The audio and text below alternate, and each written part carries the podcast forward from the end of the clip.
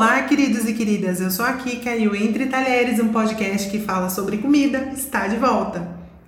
A gente estava no meio de uma série super delícia, super fofa sobre gastronomia internacional, sobre viagens, e de repente o mundo que a gente conhecia virou do avesso. A vida que a gente levava não existe mais. Não fazia muito sentido continuar nesse momento falando de viagens e de restaurantes, que são duas coisas que a gente vai ser obrigado a evitar durante um tempo. Então a gente volta com o podcast, vai ter episódios que eu vou falar mais sério, que vão ser uma puxada de orelha, como o episódio de hoje, e vai ter episódios mais leves com receitinhas pra gente cozinhar em casa. Vem comigo! Entre Talheres. Então, que de repente é 2020 e a gente teve que reaprender a lavar a mão precisou de um chacoalhão para parar de pisar com o sapato sujo na rua dentro de casa ou para aprender a limpar as embalagens que vêm do supermercado. Bem-vindos ao mundo da higiene, né, gente? Na rua tem cocô de cachorro, tem xixi de rato, tem guspe de gente porca, tem todo tipo de sujeira. Não tem nada que pisar com o sapato sujo de rua dentro de casa. Para com isso, que é porquice. E o supermercado? Dentro da indústria, a comida pode até ser processada e embalada dentro daquelas normas rígidas de higiene, mas essa embalagem vai passar por muita coisa até chegar na sua casa, do transporte até o armazenamento. Por mais limpo que um supermercado seja, onde os produtos ficam armazenados, vai sim ter rato, vai ter barata, vai ter pomba, vai ter gente porca que coloca a criança dentro do carrinho com o sapato que já pisou na rua, no chão, a sua embalagem encosta ali. Tem gente que vai com a mão suja no mercado e pega nos alimentos.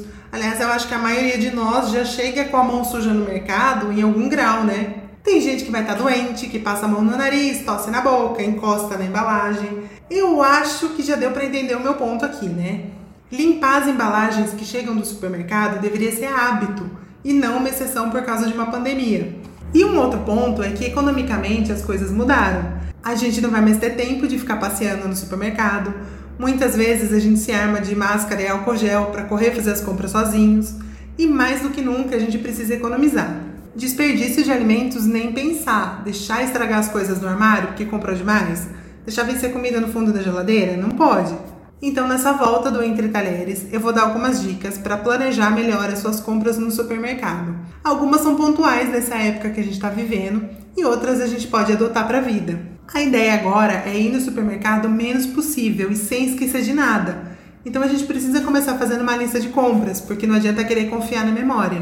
Quando a gente vai com uma lista, a gente foca melhor e compra menos besteira. É uma oportunidade para a gente prestar mais atenção no que consome e desperdiçar menos. Eu tô indo no mercado a cada 15 dias, antes eu ia uma vez por semana.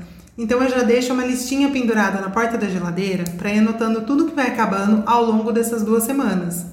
Um dia antes de ir no mercado, eu olho o armário, a geladeira e principalmente o congelador, vejo tudo que já tem e anoto o que precisa comprar e as quantidades.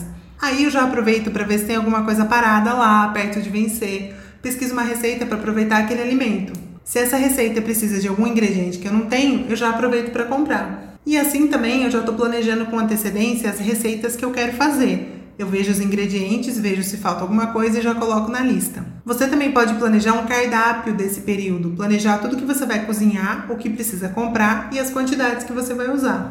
Eu continuo fazendo marmita normalmente, mesmo estando de home office, porque é muito mais fácil você tirar um dia da semana para cozinhar e já ter a comida pronta no congelador.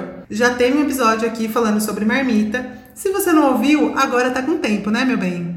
A única coisa é que eu tô fazendo menos marmitas de cada vez que é para aproveitar o espaço do congelador para congelar as coisas que vêm do mercado. E estando de home office, de vez em quando rola uma comida fresquinha feita na hora, que é bem gostosinho, né? Se você já conhece bem o supermercado onde está indo fazer compras, uma maneira de passar menos tempo lá dentro é fazer a lista de compra na ordem dos corredores por onde você passa. Assim você não precisa ficar indo e voltando lá dentro. Porque nessa de ficar indo e voltando, a gente passa no corredor da bolacha, do salgadinho, do chocolate e acaba caindo em tentação de comprar o que não precisa.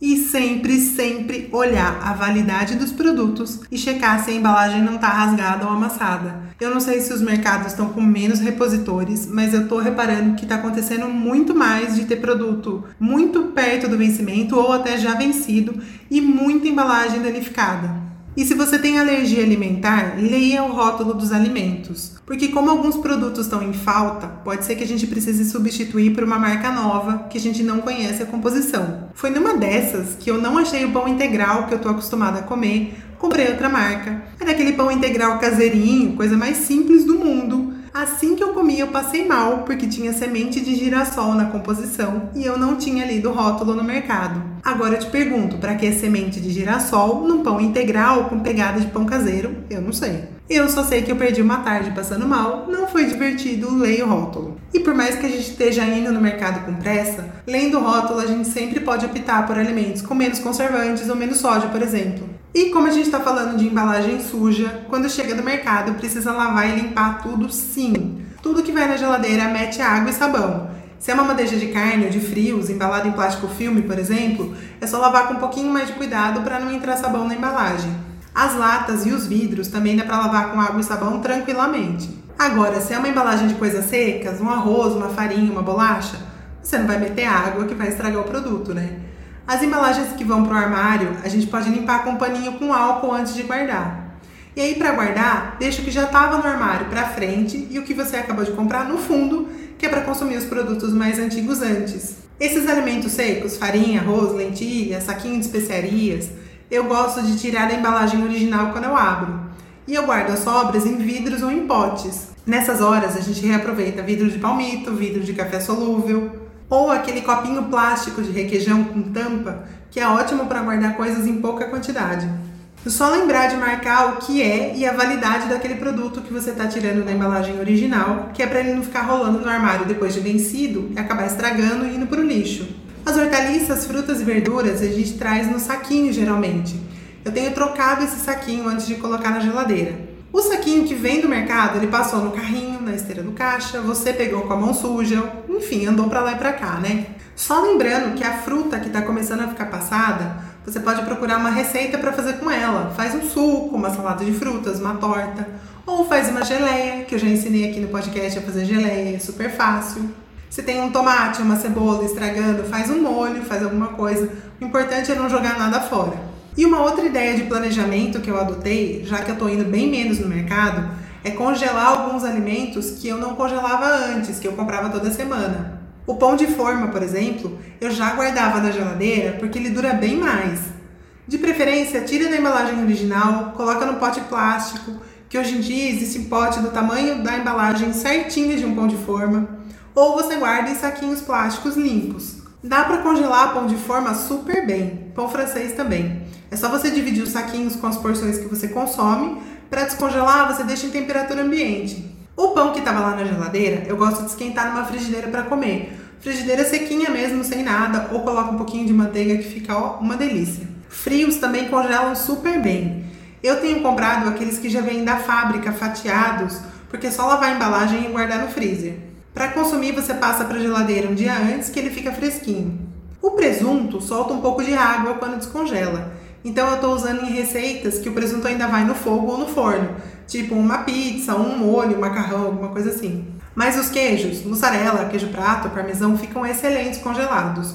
Só não rola congelar queijo branco ou queijo frescal. E vocês notaram que eu falei de saco plástico várias vezes aqui, né? Eu sei que eles não são muito ecológicos, mas aqui em casa a gente lava os saquinhos e reaproveita sim. O saquinho que primeiro congelou o pão, ele pode guardar uma fruta na geladeira na compra seguinte, aí lava de novo, usa mais uma vez, deixa na bolsa para guardar as máscaras sujas, por exemplo, e finalmente eu uso para colocar o lixo. Porque as sacolas do mercado, da feira, elas podem estar contaminadas, né? Para o lixo que fica no quintal, não tem problema, mas para o lixinho que fica lá na cozinha, não sei se nesse momento é muito bom deixar aquela sacola suja ali tão perto da comida. Então o lixinho da cozinha tem sido o último uso desses saquinhos de congelamento. E quando acabar de higienizar tudo, é só lavar a pia com água e sabão que tá tudo certo. E quando chega em casa, não esquece de limpar o celular, tá? O celular passa o dia na nossa mão, vai para cima e para baixo. A gente anda com ele na rua e aí quando chega em casa, a gente quer levar ele para cozinha para procurar uma receita. A gente quer tirar foto da comida. A gente leva o celular para cama no final do dia. Tá aí um outro hábito pra gente adotar pra vida, que é limpar o celular toda vez que a gente chega na rua. Não tem nada a ver com comida, mas eu tinha que falar isso. Não me aguento. Planejar as compras no supermercado é um hábito que faz bem para nossa saúde e para o nosso bolso. Você tem alguma dica para melhorar as compras no mercado? Conta pra gente. A gente está nas redes sociais, podcast Entre Talheres. Na semana que vem eu tô de volta. Eu prometo que semana que vem eu vou ser menos chata, porque a gente vai cozinhar em casa para economizar um pouco, que é pra grana do delivery não estourar o orçamento. Um beijo e até a semana que vem.